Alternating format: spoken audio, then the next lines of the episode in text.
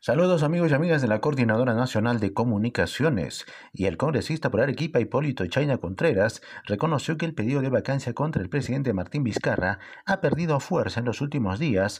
Asimismo aclaró que los parlamentarios y políticos que cambiaron su postura buscan algún favor del gobierno central, aunque el parlamentario arequipeño se reafirmó en votar a favor de la vacancia, considera que los audios propalados revelan que el presidente mintió al país sobre su vínculo con Richard Cisneros, conocido como Richard Swing. Indicó que la gestión de la pandemia del gobierno fue deficiente, por lo tanto no habría afectación si se cambia de gestión presidencial.